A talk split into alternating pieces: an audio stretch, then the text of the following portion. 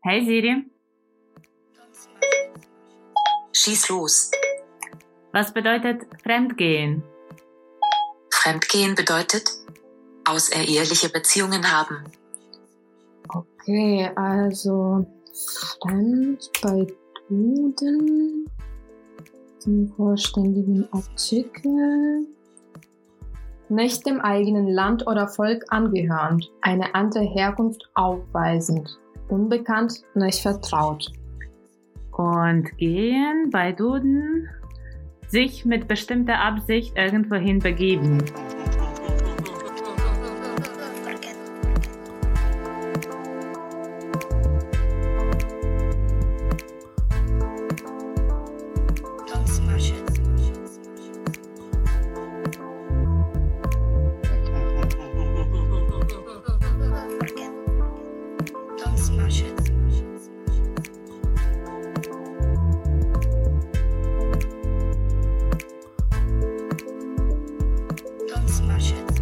Hallo, wir sind Maria und Maria, zwei junge Ukrainer, die in Deutschland leben, studieren und arbeiten. Und in diesem Podcast versuchen wir herauszufinden, wann sich Deutschland wie zu Hause und wann wie ein fremdes Land anfühlt.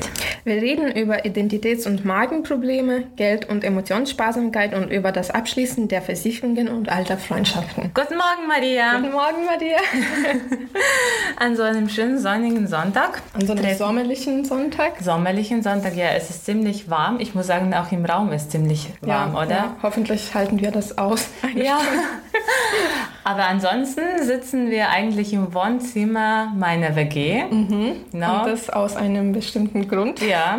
Unsere zweite Staffel auf Deutsch beginnt mit einem Thema, und das in einem WG-Zimmer aufnehmen, weil wir heute über unsere Erfahrung mit Wohnungssuche und Wohngemeinschaften in Deutschland sprechen genau. möchten. Genau, das ist alles richtig. Ich muss auch sagen, als wir dieses Thema uns äh, quasi ausgewählt haben, hatte ich auch so ein Zeichen aus dem Universum, okay. weil ich meine allererste Mitbewohnerin in Bamberg getroffen habe. Ich habe jetzt die in der ganzen Zeit meines Studiums hier nicht gesehen. Und vor zwei Tagen habe ich sie auf der Straße getroffen mit ja. ihrem Kind, von wem ich auch nichts wusste. Und ich dachte, krass, das irgendwie, dass es sich alles so zusammenzieht. Genau, und äh, das Thema des Podcasts, WG-Leben, unsere Erfahrung, die Wohnungssuche, wie es uns gelaufen ist mit diesen ganzen Sachen ja. und äh, wo wir gerade eigentlich gelandet. Ja, wir haben uns gedacht, es, ja. es war erstens interessant für die Studierenden, ausländische Studierenden oder die, diejenigen, die es planen, nach Deutschland zu kommen. Weil ich zum Beispiel, ich hatte keine Ahnung, wie man eine Wohnung sucht in Deutschland. Mhm. Und dass ich meine, als ich meine Zusage für Stipendium hatte, ich habe mich für ein Wohnheim beworben. Die Plätze waren aber alle schon längst vergeben. Mhm. Und ich hatte null Plan, wie die Wohnungssuche funktionieren kann. Mhm. Was mhm. daraus resultierte, dass ich das erste Monat in Deutschland eigentlich keine Wohnung hatte.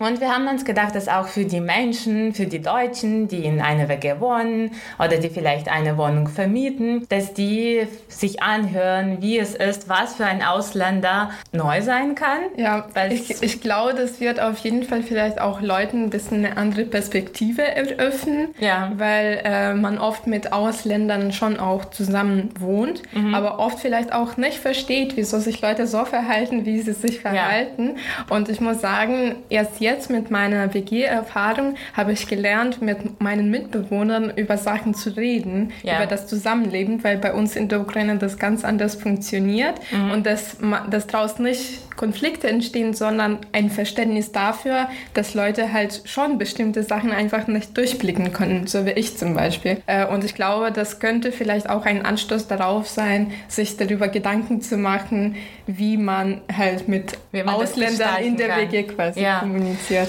Ähm, kann ich dich dann gleich fragen, wie ist es denn bei dir gelaufen? Deine erste WG-Erfahrung, deine Wohnungssuche? Und, äh, ja, erzähl mal einfach. Das war 2011 und im 2011 gab es diesen doppelten Abiturabschluss. Mhm. Ich glaube in Bayern, genau, ja. Und das hat dazu geführt, dass es doppelte Menge der Absolventen sich für Studienplätze beworben haben.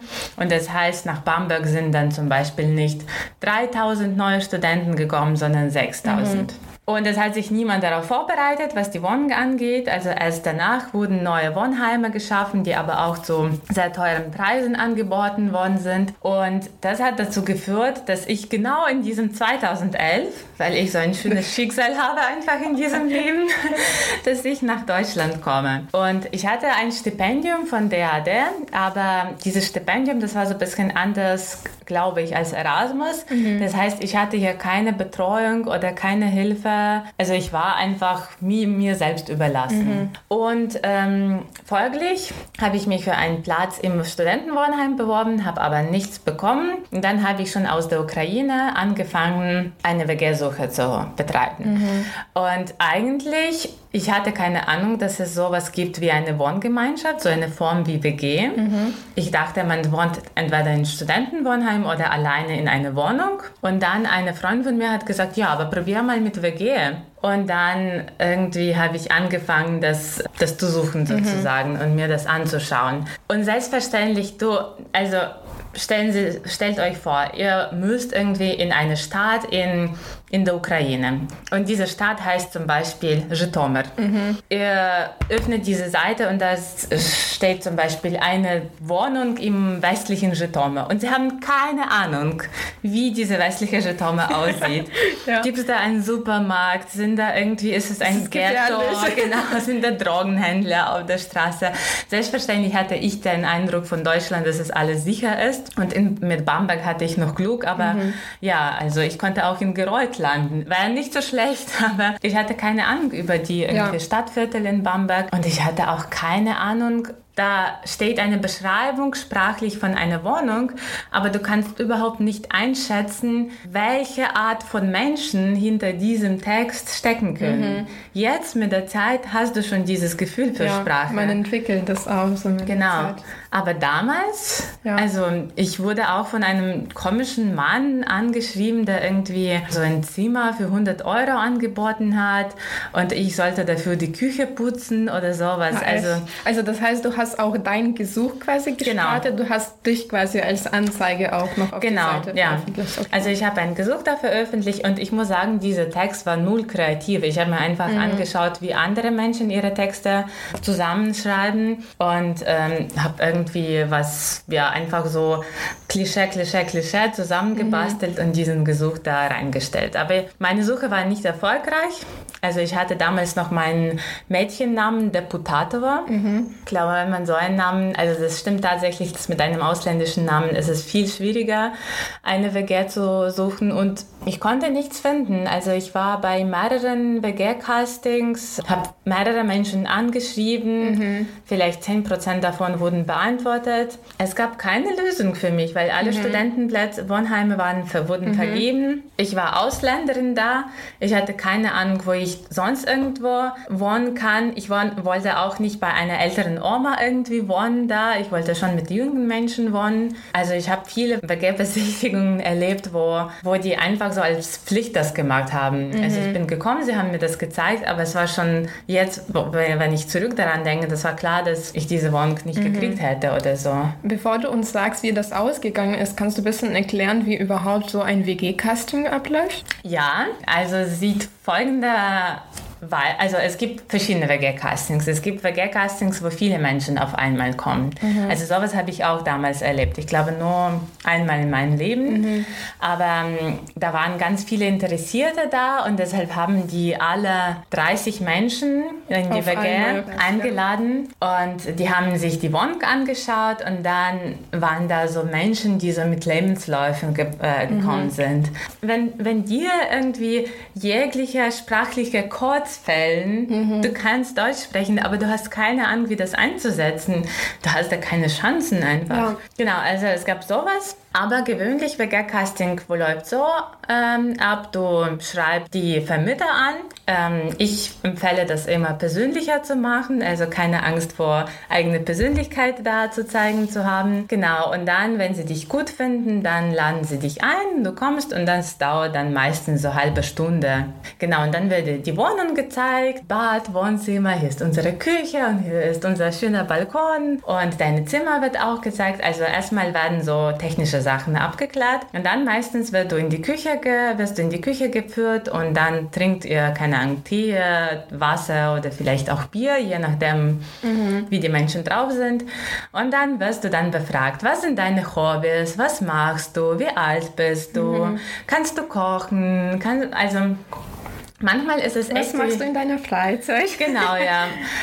Es muss nicht alles äh, äh, immer so sein. Mhm. Also letzte drei Jahre habe ich solche Cast Castings nicht mehr erlebt. Mhm. Ich habe schon irgendwie, ich hatte schon Glück, irgendwie coole Menschen zu finden, die sowas nicht dich fragen. Aber äh, seid bereit, dass es ein bisschen wie ein ähm, Bewerbungsgespräch ablaufen ja, kann. Das ist schon, das läuft alles nach einem bestimmten Schema sozusagen. Ja. Ich habe das auch so ähnlich erlebt, wie du das jetzt geschildert mhm. hast. Und ich muss sagen, bei mir waren das meistens solche Castings, die sehr offiziell waren, wo ich dachte, eigentlich könnte man mich nicht kennenlernen durch dieses Gespräch, weil wenn man mich sagt, was machst du in, deine, machst du in deiner Freizeit, du musst einfach auch vorbereitet sein, so einfach schnell auf solche Fragen zu beantworten, ja. mhm. weil bei mir ist es immer auch ein Problem, dass ich auch, äh, wenn ich gefragt werde, so, was sind deine Lieblingsserien oder so, ich vergesse die Namen mhm. und dann sitze ich da so richtig blöd und kann gar nichts sagen mhm. und das macht einen schlechten Eindruck auf Menschen, weil die dann denken, okay, sie hat hat jetzt gesagt, die steht irgendwie, äh, guckt sehr viele Fernsehserien und jetzt kann sie kein einziges Beispiel sagen. Ja. Oder ich sage die Namen falsch. Ja. Das ist auch bei mir so ein Phänomen. Und ich habe es immer auch als sehr künstlich empfunden, solche WG-Castings, äh, weil ich dann dachte, okay, also wie kann man einen Menschen in diesen 30 oder 15 Minuten kennenlernen, sodass man tatsächlich weiß, was ist das für eine Person. Und ich habe es, also bei mir ist es nie gut gelaufen, deswegen. Und hattest du mal als Ausländerin irgendwelche besondere Situationen in diesen WG-Castings oder wurdest du vielleicht was irgendwie was Überraschendes gefragt? Aber was war für dich als Ukrainerin so neu an diese Konstellation oder wo du dir dachtest, oh, ich habe keine Ahnung, wie mich jetzt zu benehmen? Ja, ich glaube, ich hatte immer auch ein bisschen Angst, dass wenn ich da eintreffe in dieser Wohnung, äh, dass Leute sofort merken, ich bin Ausländerin. Mhm. Äh, und das ist bei mir so gelaufen, ich habe auch immer ein Gesuch gestartet bei WG-Gesuch, also eine Anzeige für mich geschrieben und dann aber auch gleichzeitig Leute selber angeschrieben und gesagt, ja, ich suche nach einer Wohnung und so. Ähm, und am Anfang habe ich immer gesagt, dass ich aus der Ukraine komme. Mhm. Und ich habe gemerkt, dass viele einfach nicht äh, antworten. Mhm. Und ich bin davon ausgegangen, dass das wahrscheinlich daran liegt, dass ich jetzt nicht Deutsche bin, sondern mhm. Ausländerin. Und wenn man irgendwie den Namen sieht, denkt Osteuropa. Also ich weiß da jetzt nicht genau, ob das jetzt genau der Grund war. Äh, vielleicht gab es einfach viel zu viele Bewerber, aber ich habe das immer als Grund in meinem Kopf gehabt und das hat mich schon richtig enttäuscht. Und dann irgendwann habe ich entschieden, dass ich das nicht schreibe. Ja. Aber als ich dann äh, bei WG-Castings schon vor Ort war, haben Leute das gemerkt, dass ja. ich äh, halt äh, nicht Muttersprachlerin bin.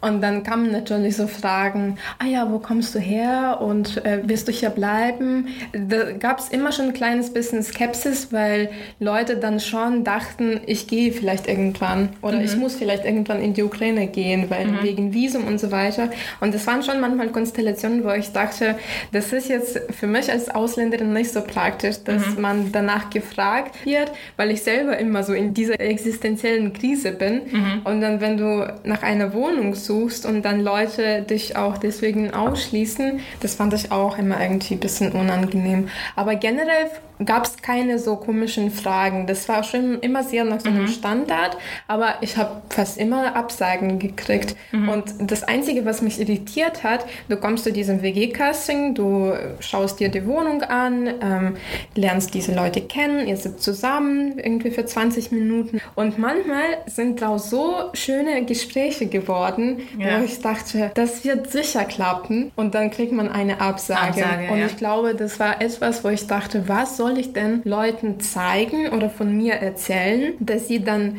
entscheiden, mich als Mitbewohnerin zu haben? Mhm, mh. Und ich glaube, ich weiß die Antwort immer noch nicht. Ich mhm. glaube, das ist vielleicht auch ein Glücksfall. Mhm. Aber so wie du jetzt gesagt hast, man sollte auf jeden Fall einfach viel von dem Persönlichen zeigen und ja. jetzt nicht sich an diesen Standard Ort anpassen und nicht einfach so trocken die Fragen beantworten, mhm. sondern auch irgendwie Umwege finden, mhm. weil ich glaube, im Endeffekt kriegen die Leute Wohnung, die dann quasi dann doch mehr zeigen als nur diese Antworten mhm. auf Fragen, was machst du in, de in deiner Freizeit und so.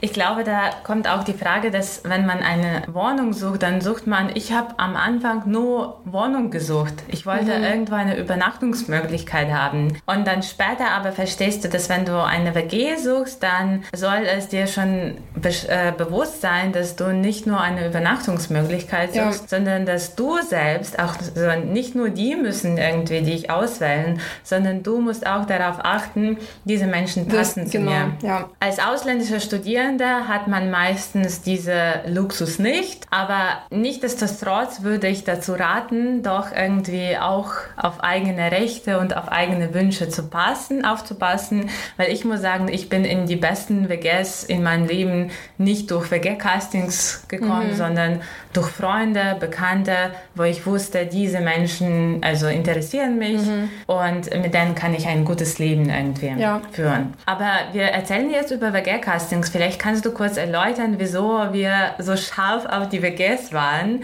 obwohl es auch andere Wohnmöglichkeiten gibt. Äh, ja, also bei mir war es auch am Anfang tatsächlich anders. Ich habe nicht äh, von Anfang an in einer WG gewohnt. Mhm. Ähm, ich habe das auch schon mal angesprochen beim Podcast, dass ich eine lange Zeit im Wohnheim gewohnt habe, weil bei mir hat es geklappt und ich war ein Teil von diesem Erasmus-Programm. Das heißt, es wurde immer eine bestimmte Anzahl von Zimmern für Erasmus-Leute an der Uni Bamberg reserviert. Mhm. Das heißt, ich konnte irgendwo, ich war zwar in, der, in meinem allerersten Semester auch in einer WG, aber das wurde auch für mich ausgesucht durch quasi durch die Uni-Partner. Mhm. Ähm, ich musste jetzt nicht selber zum WG-Casting gehen, sondern ich bin angekommen, ich hatte die Wohnung und im nächsten Semester bin ich in, ins Wohnheim gezogen, mhm. weil ich mich beworben habe. Aber nach dieser Zeit, ich glaube fast drei Jahre, habe ich im Wohnheim gelebt. Irgendwann wollte ich das nicht mehr, wobei das schon sehr billig war. Deswegen mhm. kann ich auch verstehen, dass du dich auch beworben hast für das Wohnheimszimmer, weil ich glaube, das ist die billigste Variante, falls man äh, quasi die vom Studentenwerk der Uni ja. quasi mieten mhm. möchte. Weil also es gibt auch private ja. Wohnheime, die schon teurer sind, wie du gesagt hast. Es wurden später einige Wohnheime gebaut, die aber so richtig so wie manchmal wie ein Hotel von Paris Hilton oder so ja. aussehen. Es gibt also, ein paar von denen genau. in Bamberg. Für Vergleich, es gibt zum Beispiel hier in Bamberg gab es diese Pestalozzi. Straße. Genau, ja. und da kostete ein Zimmer, was weiß ich, 200. Bis, bis 200. Genau. Ja. Und in so einem privaten Wohnheim kannst du ein Zimmer für bis 400 genau. bis 500 ja. äh, Euro. Ähm, und also wenn du hier arbeitest bei Nebenjob als Student, dann kriegst du höchstens 450 Euro. Mhm. Das heißt, du brauchst unbedingt Geld von Eltern, um so ein Wohnheim zu ja. finanzieren. Und als Auslandsstudent kannst du noch irgendwie, also ist für dich lukrativer, diese billigere Variante zu nehmen. Genau, also ich habe äh, nicht in Pestalozzi-Straße gewohnt, mhm. sondern in der mhm. Hornhallstraße, aber das war auch vom Studentenwerk. Äh, und ich habe, ich glaube, 240 für das ja. Zimmer gezahlt. Und das war so ein Zweier-Apartment. Ich habe mit einer Freundin aus der Ukraine dort gewohnt. Ähm, aber nach einer bestimmten Zeit dachte ich, äh, ich habe irgendwie keine Lust mehr aufs Wohnheim, weil äh, im Wohnheim wird man auch oft zusammengesteckt, wenn man nicht ein Einzelzimmer hat. Ja. Dann wohnt man in einem Zweier-Apartment oder in einem Dreier-Apartment und das ist nicht so wie bei WGs, dass Leute zu dir kommen und du sie kennenlernst, sondern ja. Leute bewerben sich und dann irgendwann kriegst du eine neue Mitbewohnerin. Genau. Mhm. Und du weißt nicht, was für, da, für eine Person das ist. Manchmal kann es richtig gut klappen mhm. dass man sich super versteht. Wir hatten aber auch Mitbewohnerinnen, die mit uns einfach nie geredet haben. Mhm. Und das war halt einfach immer der Grund für Konflikte, weil wir einander irgendwie nicht mochten. Wir haben einfach anders getickt. Mhm. Äh, und das ist natürlich dann scheiße für das irgendwie für das Wohlwollen in der mhm. WG, weil irgendwie du gehst nach Hause, aber hast eigentlich keine Lust nach Hause zu gehen. Und deswegen habe ich mich irgendwann entschieden, ein WG-Zimmer zu suchen. Eigentlich meine äh, Wünsche waren schon eine Wohnung zu haben. Ja. Aber so wie du jetzt mich gefragt hast, wieso wir so scharf auf dann doch WGs waren, die Zimmer in WGs sind halt viel billiger als eine Wohnung für ja. sich alleine. Und das, das ist eine sehr gängige Praxis einfach in Deutschland, dass auch Leute, die, keine Ahnung, bis wann lebt man noch in einer WG? Schon irgendwie auch bis 35. Ja, also, was bei uns in der Ukraine schon so manchmal anders genau. ist. Also ich glaube, dass ich, also ich bin jetzt 30 und ich wohne in einer WG und ähm, ich glaube, ich bin mir sicher, dass wenn ich in der Ukraine manchen Menschen das sage, dass sie dann, also ich weiß, dass auch meine Mama so ein bisschen skeptisch da ist. Okay, ja. Und wenn ich auch noch sage, dass ich in einer Zweier-WG mit, mit, einem, einem Mann, Mann wohne, also eine Freundin hat mir schon irgendwie angeschrieben, ja, und ist er alleine, ist er Single? Und dann haben schon angefangen solche Fragen und ich mir ja. denke, hallo? Weißt du, wir sind ja in diesem Fall auch gleich, weil ich wohne ja auch in einer Zweier-WG ja. mit einem Mann. genau, und also für mich funktioniert das super. Ich habe da kaum Hemmungen. Ich freue mich, dass eine Person noch, die ich interessant finde, im Sinne von Freundschaft, mhm. mit mir ähm, die Wohnung teilt. Aber ich glaube, für viele Ukrainer war es ja. wirklich sehr suspekt, diese. Ja, aber das ist natürlich schwer. Dann, also bei WGs, wir sind ja auch schon quasi ein bisschen älter, sage ich mal. Aber man sieht diese Entwicklung, dass man zuerst mit mehreren Leuten wohnt ja. und dann immer weniger und weniger. Weil ich habe mir auch manchmal WGs angeschaut, wo halt acht Leute gewohnt mhm, haben. Mhm. Und das ist schon echt krass. Ja. Ich glaube nicht, dass man da viel aufeinander hockt, aber du sollst dich halt acht Leuten vorstellen. Ja. Und alle acht Leute müssen sagen, passt. Ja, ja. Und ich glaube, das sind halt die WGs, die so bei jüngeren Leuten sehr beliebt sind, wenn man noch irgendwie, keine Ahnung, viel Freizeit hat, viel Party machen will, mhm. dann kann man selbst nur in dieser WG einfach eine Party schmeißen und mit sechs Leuten, dann kommen noch Freunde dazu mhm. und dann wird es bis spät in der Nacht gefeiert. Jetzt brauche ich meine Ruhe und meinen Schlaf, deswegen ja. wohne ich in einer Zweier-WG, genau. Aber das ist immer noch der Grund, äh, weil das viel billiger ist als eine Wohnung Wohnung als eine alleine Wohnung zu haben, genau, zu als Student. Ja. Ich muss sagen, jetzt äh, denke ich auch dran, dass für mich als äh, Person, die halt zu so einem WG-Casting geht, war es immer richtig enttäuschend. Ich war die ganze Zeit so, ja, ich bin scheiße, Leute wollen nicht mit mir leben, zusammen ja. wohnen. Mhm. Also da kommen schon einfach so Gedanken, dass man dann so richtig äh, existenziell sich in Frage stellt. Aber ich muss sagen, wenn man dann selber nach äh, Mitbewohnern sucht, dann ist man halt einfach so, dass man nicht alle nehmen kann. Ja. Auch mhm. wenn du jetzt irgendeine Person nett findest, oder mhm. so, aber dann einer in deiner WG sagt, ne, eigentlich fanden wir die oder den schon ein kleines bisschen besser und dann bist du sofort raus. Genau. Ja. Und nochmal eine Motivier Motivationsrede von Maria Sorek. Ich hatte mal ein WG-Casting in wirklich eine sehr schöne Wohnung in einer zentralen Lage und ähm, ich war wirklich so dringend auf der Suche nach einem, nach einem Zimmer und das war auch, wie du sagst, das war ein sehr schönes Gespräch, das ist alles gut abgelaufen und dann haben sie mir eine Absage äh, mhm erteilt. Und dann irgendwie drei Jahre später oder ne, zwei Jahre später habe ich eine aus dieser WG bei einem Bier, äh, bei einer Bierverkostung äh, mhm. äh, getroffen. Und das war, ich habe eine Weile als Stadtführerin gearbeitet und wir hatten von der Arbeit diese Bierverkostung. Und ich habe immer ihr Gesicht angeschaut und dachte mir, Gott, ich kenne diese, äh, mhm. dieses Mädchen von irgendwo. Und dann kommt sie zu mir nach dieser Bierverkostung und sagt, sag mal, du heißt doch Maria, oder? Und ich so, ja. du warst bei uns vor zwei Jahren bei einer WG-Casting. Und dann erinnere ich ich mich, also in diesem ja. Burgercasting, wo es war, und dann sagt sie, boah, ich fand dich so cool, ich wollte unbedingt, dass du bei uns einziehst.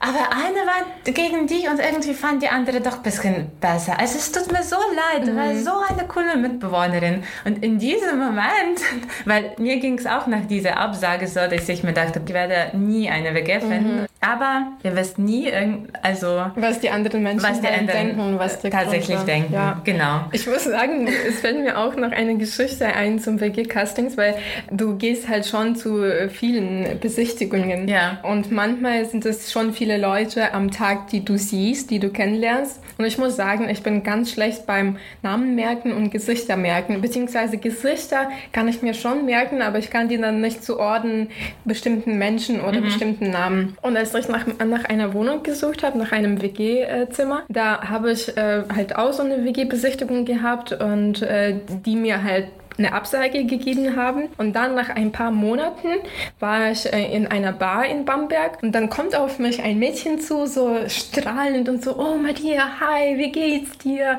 Äh, hast du eine Wohnung gefunden?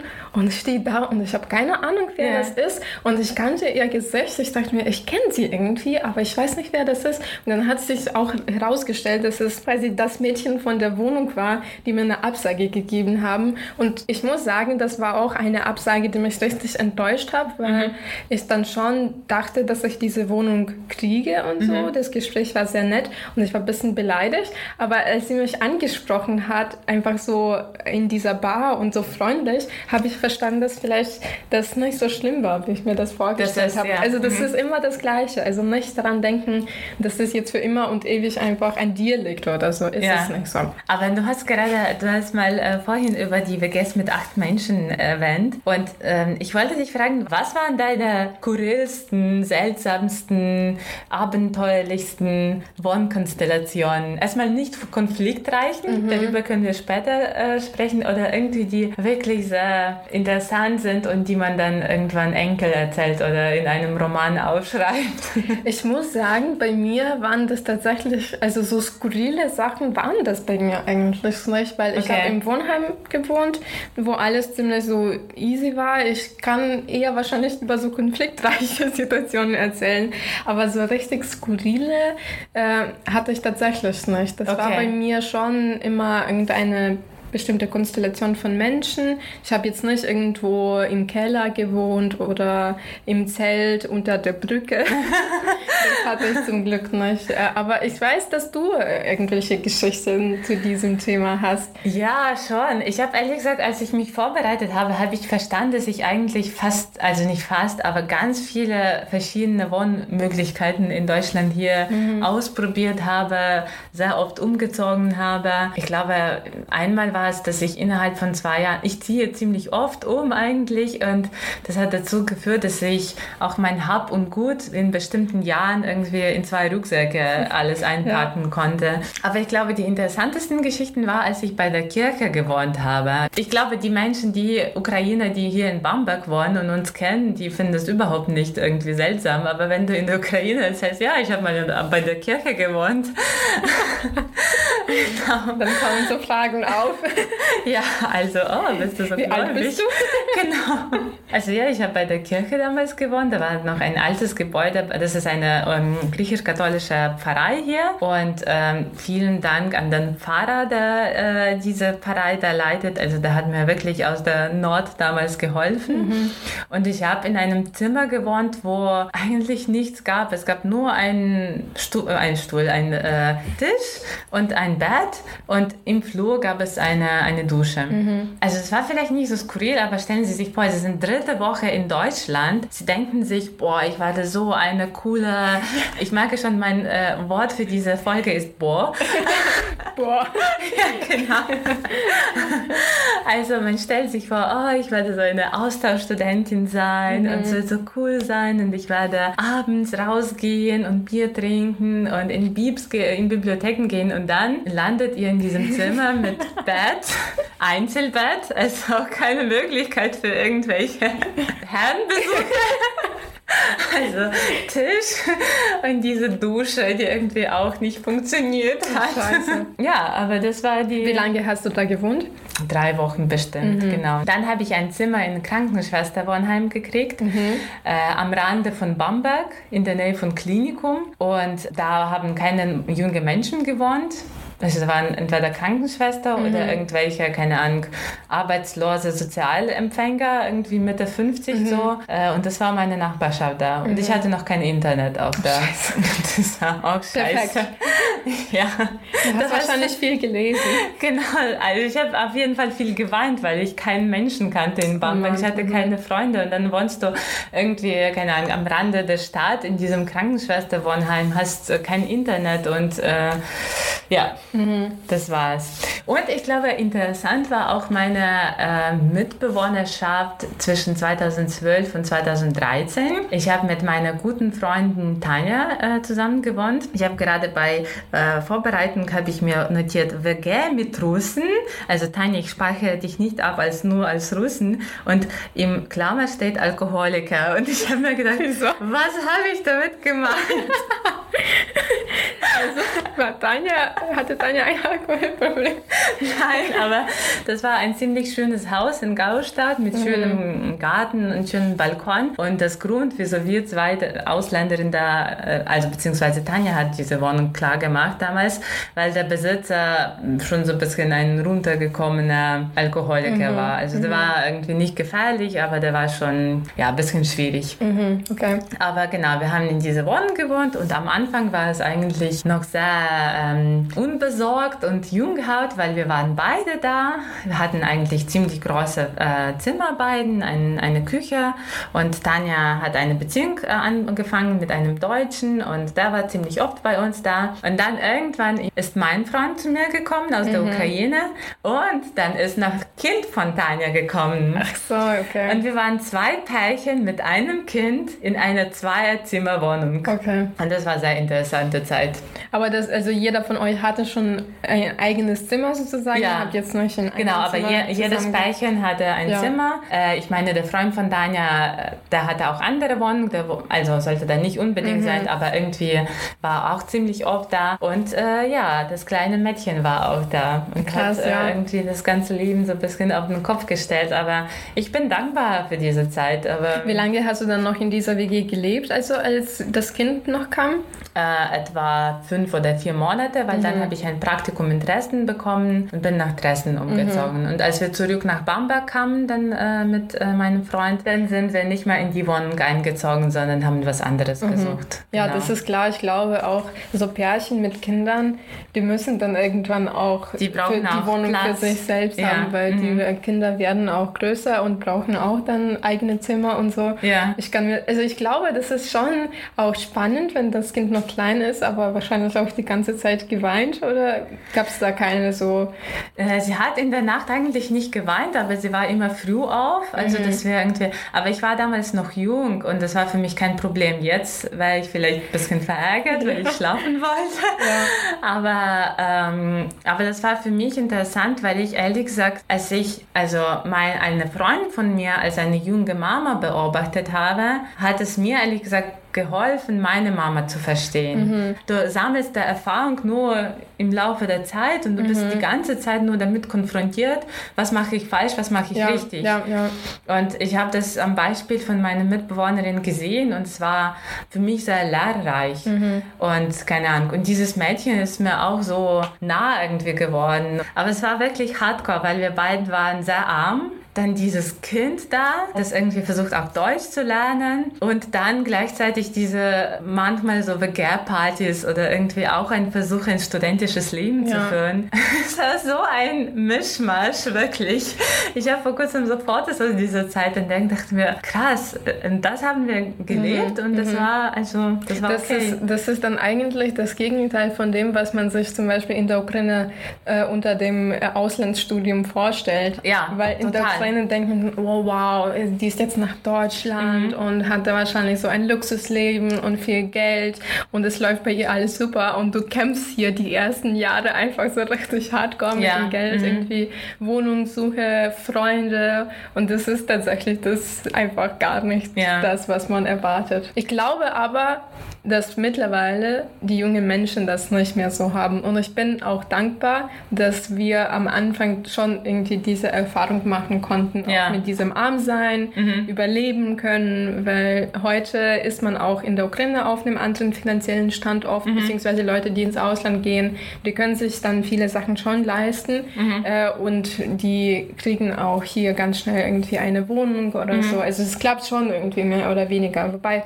ich kann das jetzt, ich kann kann jetzt nicht für alle sprechen, aber mhm. ich glaube, das ist auf jeden Fall ein kleines bisschen anders. Du hast mal die Konflikte angesprochen, weil jetzt so können wir so ein bisschen von diesen skurrilen Situationen dazu übergehen. Okay, es ist Clash of, of Cultures, mhm. ja. Also irgendwann, ich meine, diese WG, die ich beschrieben habe, da waren 70 Prozent Osteuropa. genau, wir haben uns ziemlich gut verstanden eigentlich. Ja. Aber um, ähm, irgendwann landet man in ein, ein deutscher WG. Mhm. Also es gibt diese äh, Regel, mit, welchem, mit welcher Nachricht fängt man an, mit schlechter oder guten und dann meistens fängt man mit, mit schlechter, genau. Welche Konflikte? Also bei mir tatsächlich gab es am Anfang äh, eine Konfliktsituation, die sich so gezogen hat durch das ganze Semester, dass ich in dieser erst, allerersten WG gewohnt habe äh, und eigentlich mit der Mitbewohnerin, die ich äh, jetzt neulich gesehen habe, weil okay. die ein bisschen älter war. Das heißt, also ich war die einzige Ausländerin in dieser WG und ich habe mit zwei anderen Deutschen äh, zusammen gewohnt. Eine war schon richtig lang in der Wohnung mhm. und war halt so die Herren des Hauses. Die andere ist auch frisch eingezogen und ich muss sagen, ich habe sie auch nicht so oft gesehen. Ähm, aber für mich war es schon sehr merkwürdig, weil ich plötzlich dann in einer WG war mit Menschen, die ich nicht kenne. Ich bin neu in Deutschland, ich bin mhm. Erasmus. Ich habe keine Ahnung, wie das überhaupt funktioniert, dieses Zusammenleben. Und ich habe am Anfang immer einfach so zugehört. Sie hat mir auch die Wohnung gezeigt, mhm. erklärt, wie die Mülltrennung geht und so weiter. Ähm, und ich konnte am Anfang noch nicht so wirklich absehen, was für eine, was, wie das weitergehen wird mit mhm. ihr, was für eine Person sie mhm. ist. Und ich sage nicht, dass sie eine schlechte Person ist, aber wir waren einfach, wir haben tatsächlich nicht zusammengepasst, weil mhm. ich schon oft irgendwie einige Sachen vielleicht nicht verstanden habe.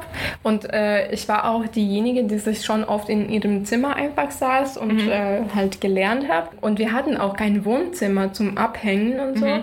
Äh, manchmal haben wir schon in der Küche geredet, aber da war ich noch, da konnte ich mich noch nicht so wirklich trauen, so große Gespräche zu führen, weil ich immer dachte, mein Deutsch ist so schlecht. Ich kann, also ich hatte wirklich immer Angst, mit ihr mhm. zu reden, weil die dann schon irgendwie immer sehr so intelligent gesprochen hat. Äh, und deswegen waren unsere Gespräche immer auf so kleine Sachen reduziert. Ähm, aber irgendwann habe ich dann gemerkt, dass sie so ein bisschen genervt ist von mir. Mhm. Äh, und das lag an der Heizung. Okay. es kam äh, Herbst, also die letzten, der letzte Monat ist Herbst und dann Winter. Äh, und bei uns in der Wohnung gab es eine Zentralheizung. Ja. Und ich bin so eine Person, die sehr schnell friert, ja. äh, wenn es kalt ist. Und äh, ich musste dann diese Heizung immer so aufdrehen, dass es in meinem Zimmer warm ist. Mhm. Weil die hatte so eingestellt, dass das Zimmer nur ganz früh am Morgen, beziehungsweise nicht ganz früh, sondern ab 8 Uhr oder so geheizt wird. Mhm. Dann sage ich mal bis 11 oder 12 Uhr mhm. und dann am Abend auch so drei Stunden oder so. Und die anderen quasi Zeiträume da konnte man, egal wie oft man die, dieses, diesen Heizkörper dreht, mhm. passiert einfach gar nichts. Und die Temperatur, die da eingestellt wurde in diesem Zentralapparat, war auch ziemlich niedrig. Das heißt, auch wenn man am Morgen äh, oder am Abend geheizt hat, hat es bis zum Morgen nicht gereicht. Mhm. Das war am Morgen schon richtig kalt. Und ich habe deswegen diese Heizung immer aufgedreht. Was hat sie gemacht? Sie hat das immer so runtergedreht. runtergedreht. Und wir haben immer so einen Kampf gehabt, dass ich das quasi gemacht habe. Und sie hat es immer rückgängig gemacht. Ja. Aber sie hat am Anfang noch gar nichts dazu äh, gesagt. gesagt. Und dann irgendwann kam sie zu mir ins Zimmer und sagte, äh, hey Maria, ähm, kannst du bitte nicht die Heizung aufdrehen, weil wir müssen ja Geld sparen und ich will nicht so viel Geld für, ähm, mhm. für die Heizung mhm. ausgeben. Und da war ich so, so angepisst. Ich dachte, ich werde lieber dann dieses Geld doch zahlen, aber ich möchte nicht, dass es mir kalt ist. Mhm. Und das war tatsächlich für mich so ein Schock, ein Kulturschock auch, bisschen, weil ich dann dachte, wieso irgendwie ist es dir, also keine Ahnung, ich weiß nicht, wie viel Geld sie hatte, aber ich war bereit für die Heizung zu zahlen, eine Erasmus-Studenten, ja. weil ich dachte, eigentlich möchte ich nicht krank werden. Und ich bin so eine, wenn ich friere, dann werde ich sehr schnell krank im Winter. Ja. Und ich möchte dann nicht irgendwie Geld für die, für die Arzneimittel ausgeben. Aber bei ihr war es wahrscheinlich ganz anders. Und äh, ja, genau. Und dann war halt dieser Konflikt immer zwischen uns. Mhm. Die, dieses, die hat nicht verstanden, wieso ich diese Heizung Heizung aufdrehe und äh, da draus irgendwie ist einfach dieses, dieser Zustand des, der Genervtheit entstanden. Irgendwann kam es noch zum zweiten Konflikt. Ähm, wir haben in Deutschland sowas wie Rundfunkbeitrag mhm. und meine Wohnung war eigentlich ähm, für diesen Beitrag quasi ähm, abgemeldet, weil diese Mitbewohnerin äh, Arbeitslosengeld gekriegt hat und die Leute, die arbeitslos sind, die müssen diesen Beitrag nicht mhm. bezahlen. Was macht aber Rundfunkbeitrag, sobald sie rausfinden, dass in dieser Wohnung jemand wohnt, der nicht arbeitslos ist, die melden diese Wohnung auf ihn oder Aha. auf sie um. Okay. Und ich war diejenige, die ke eigentlich keine Arbeitslose war. Und am Ende des Semesters haben sie dieses, äh, quasi diesen Beitrag äh, auf mich umgemeldet mhm. und ich musste dann für das ganze Semester alleine zahlen. Und viel, ja. genau, und ich war dann halt ein kleines bisschen enttäuscht, weil ich habe das meinen Mitbewohnerinnen gesagt und die waren beide diejenigen, die von diesem Beitrag befreit waren, was vollkommen okay war, ähm, dass sie dann sagten, nee, aber für mich als Ausländerin dann zu wissen, dass ich diesen krassen Beitrag selber zahlen zahlen mhm, muss, mhm, war schon so ein bisschen frustrierend. Ich habe mhm. es dann, also die Vermittlerin hat mir dann geholfen mhm. äh, und es ist auch alles gut gelaufen, aber ich habe dann gemerkt, nein, ich möchte nicht in einem WG mit Deutschen leben, mhm. weil anscheinend kann ich das irgendwie, kann ich bestimmte Sachen nicht verstehen. Mhm. Und dann habe ich im Wohnheim gewohnt und dann irgendwann in einer zweiten WG gelandet, äh, wo es auch nicht irgendwie nicht gut gelaufen ist, weil ich eigentlich glaube, ich von Anfang an einen Fehler gemacht habe, dass ich ich äh, nicht darauf geguckt habe, ob diese Leute zu mir passen. Mhm. Also, weil du hast es gesagt, dass wir irgendwie manchmal so ähm, frustriert sind, dass wir keine Wohnung finden können oder dass wir einfach nach Übernachtungsmöglichkeiten suchen, dass wir einfach allen zusagen. Und das war auch bei mir der Fall. Mhm.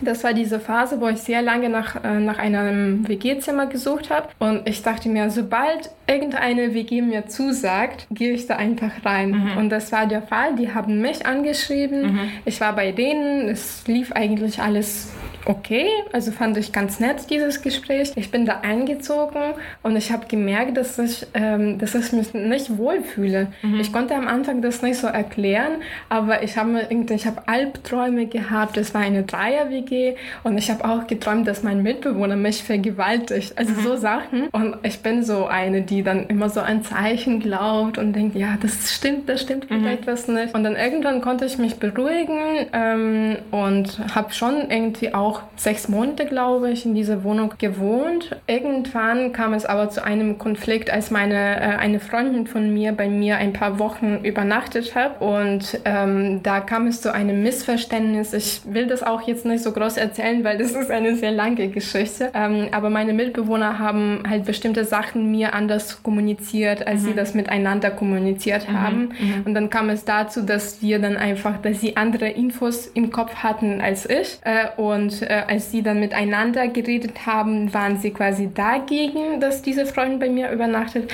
Als ich mit denen geredet habe, dann haben die mir quasi zugesagt, dass mhm. es okay ist. Mhm. Und ich fand es nicht schön, weil diese Freundin damals, die musste auch äh, aus dem Wohnheim ausziehen, weil sie ähm, kein Visum mehr gekriegt hat und sie musste zurück in die Ukraine gehen und die hatte einfach keinen Platz zu übernachten. Und ich dachte mir damals, ja, ich muss ihr helfen, weil wo kann sie, also das ist so wie bei dir vielleicht am mhm. Anfang, mhm. du kennst dieses Gefühl, wenn du nicht weißt, wo du jetzt in der nächsten Nacht schlafen kannst. Ja, ja. Und das war bei ihr so, sie, und ich habe ihr dann natürlich angeboten, dass sie bei mir bleibt und ich habe auch versucht, dann auch weniger in der Wohnung Wohnung zu sein. Ich bin auch, ich war auf Dienstreisen. Das heißt, es gab nicht mehr Leute in der WG. Mhm. Und ich bin dann einfach aus dieser Wohnung raus und ich habe bei meinen Freunden gewohnt. Mhm. Weil ich konnte nicht mit diesen Menschen in einer Wohnung bleiben. Ja. Mhm. Und äh, ich habe dann, ähm, ich glaube, ein paar Wochen irgendwie bei verschiedenen äh, Freunden gewohnt äh, und gleichzeitig nach einer Wohnung gesucht. Da bin ich aber am Ende auch auf ein Problem gestoßen. Ich bin zwar in einer guten WG gelandet, wo ich gerade wohne, aber durch äh, diese Wohnungssuche habe ich erfahren, dass es in Deutschland eine offizielle Kündigungsfrist gibt, mhm. die mhm. drei Monate besteht. Mhm. Und ich habe es damals nicht gewusst. Es stand in meinem Vertrag nicht. Mein Mitbewohner hat mein quasi ehemaliger Mitbewohner hat mich daran nicht erinnert. Und dann kam es zum zweiten Konflikt, dass er mich, ich bin ausgezogen aus der Wohnung, ähm, bin in diese neue Wohnung rein und dann nach zwei, anderthalb Monaten oder so äh, ruft mich dieser Mitbewohner an und sagt, hey, du hast für den Monat nicht bezahlt. Mhm. Und ich war so geflasht, so wie? Mhm. Also wie soll ich noch zahlen? Und ich habe dann schon in einer neuen Wohnung gelebt und ich musste dann quasi die Doppel doppelte Miete zahlen. Mhm. Und äh, genau, und ich habe verstanden, dass man einfach viel kommunizieren soll in dem mhm. WG, dass man alles absprechen soll und auch gucken, erstens eigentlich, dass Leute zu dir passen, mhm. äh, aber auch, wenn man dann auszieht, dass man einfach möglichst, möglichst alles schriftlich festhält mhm. oder möglichst viel mit Leuten redet, weil mhm. es ist einfach unvermeidlich, dass man in solche Konflikte, Konflikte gerät, die dann einen schon so richtig krass runterziehen. Ja, und ich glaube, ich, was ich gemerkt auch habe, dass eine WG, da musste wirklich auch mehr oder weniger im Frieden mit sich selbst sein, weil mhm. irgendwie, wenn irgendwie turbulente Situationen in deinem persönlichen Leben dann passieren, dann ist es auch ziemlich schwierig, dann auch WG-Leben ja. zu pflegen und auf einem guten Niveau zu halten. Ja. Egal, also ich hatte mal auch eine WG-Erfahrung, wo alles gut äh, funktioniert hat und ich habe mich wirklich glücklich da gefühlt. Aber dann ähm, haben wir uns mit einem von meinen Mitbewohnern haben wir uns ineinander verliebt mhm. und dann war es vorbei, mhm. weil wir beide waren total überfordert mit dieser Situation und irgendwie konnten auch waren erst sehr egoistisch, weil wir mit unseren Gefühlen dann mhm. beschäftigt waren, mit guten Gefühlen. Dann ist es irgendwie hat es umgekippt und dann selbstverständlich haben das unsere Mitbewohnerinnen und Mitbewohnerinnen das mhm. abgekriegt, wobei du in dem Moment denkst, dich, na, die kriegen das nicht mit, aber das ja, stimmt nicht. Leute sehen schon viel. Genau, die sehen schon viel und egal irgendwie wie klein oder groß die Wohnung ist, also das kriegt man schon mhm, alles ja. äh, mit. Und deshalb, wenn man schon in einer WG ist, dann äh, muss man auch so ein bisschen arbeiten dafür, glaube ich. Ja, ich genau. glaube, das ist das, was ich auch gelernt habe. Mhm. Weil in der Ukraine habe ich halt im Wohnheim gewohnt mit anderen Mädels in einem Zimmer, aber dann war es eher so Übernachtungsmöglichkeit. Wir waren ja. schon befreundet, aber das war jetzt nicht so, wir müssen aufeinander aufpassen, wir müssen das WG-Leben pflegen, wir mhm. müssen irgendwas zusammen unternehmen. Also ja. hat, dieses äh, Verständnis hatte ich nicht so. Und was so Kommunikationsproblem, das ist auch das, womit ich auch massiv Probleme hatte, mhm. dass ähm, manche Deutsche neigen tatsächlich dazu, dir irgendwie nicht direkt zu sagen, was die nicht gut finden irgendwie mhm. im WG-Leben oder so. Und ähm, ich hatte auch in meiner anderen WG am Ende, also noch im letzten Jahr, da haben sich die Mitbewohner gewechselt und dann ähm, war ich auch so vier oder fünf Monate in einer Situation, wo den anderen Zweien hat wahrscheinlich was nicht gepasst mhm. und die irgendwie das, die konnten das nicht irgendwie richtig äh, kommunizieren. Aber sobald ich irgendwie gesagt habe, sag mir das einfach, hat so angefangen, dass, also ich fühlte mich wie ein Sündenbock eigentlich, mhm. weil ähm, ich kann zum Beispiel, ich bin manchmal in manchen Sachen entspannter und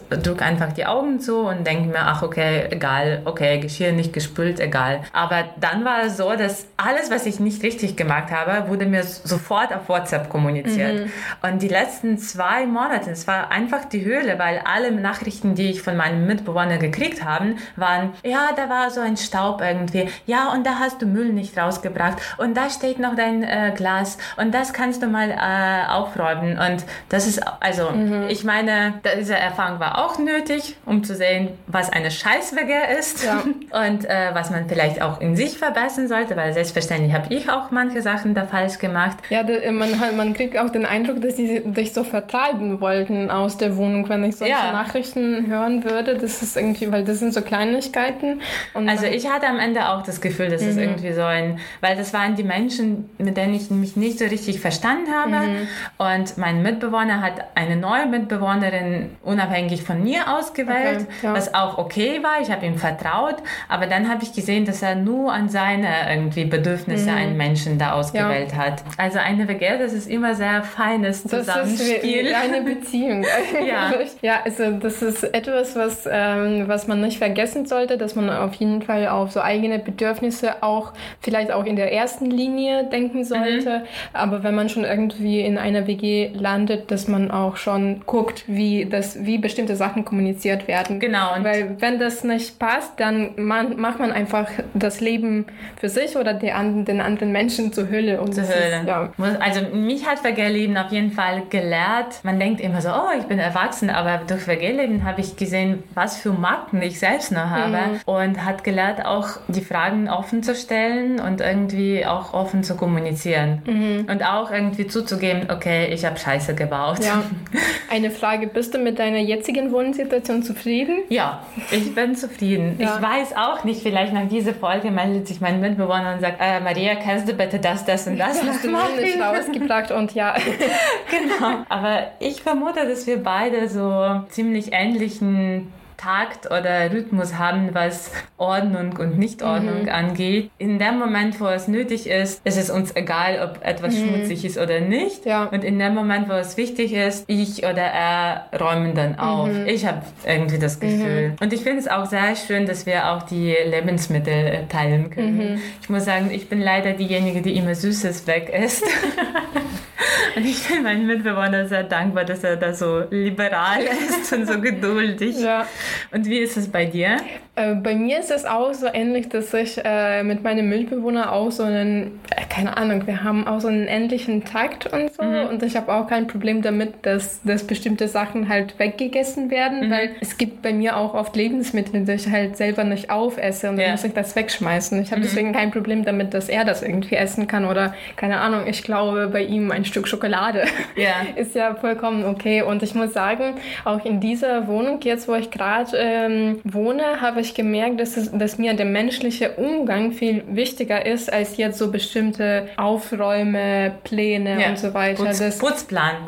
Putzplan. Oh Gott, Ganz am Ende der Folge wenn wir dieses, dieses Wort. Krass. Ich, siehst du, ich habe auch vergessen, wie das richtig heißt, aber das ja. ist ein gutes Zeichen.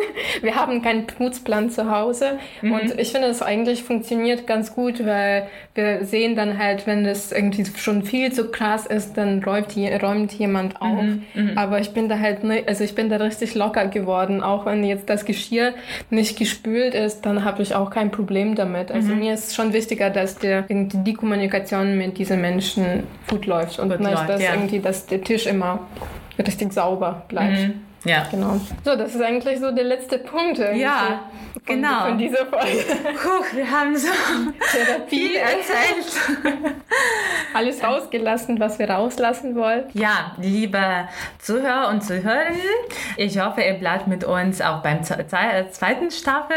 Also es kommen jetzt, vielleicht habt ihr das mitgekriegt, vielleicht nicht, aber jetzt kommen die neuen Folgen alle zwei Wochen mhm. raus. Genau. Weil wir auch andere Projekte in unserem Leben haben und sich um diese im momentan kümmern äh, müssen. Und wenn ihr am Laufenden bleiben wollt, dann folgt uns auf Facebook, Instagram, äh, abonniert uns auf Spotify, Apple Podcasts und Soundcloud. Dort werden wir nämlich äh, Infos hochstellen, wann die nächste Folge kommt und ihr könnt dann ganz fleißig auf die Folgen selbst klicken. Genau und vielen Dank für, dafür, dass ihr mit uns wart. Bis zum nächsten Mal. Tschüssi. Ciao.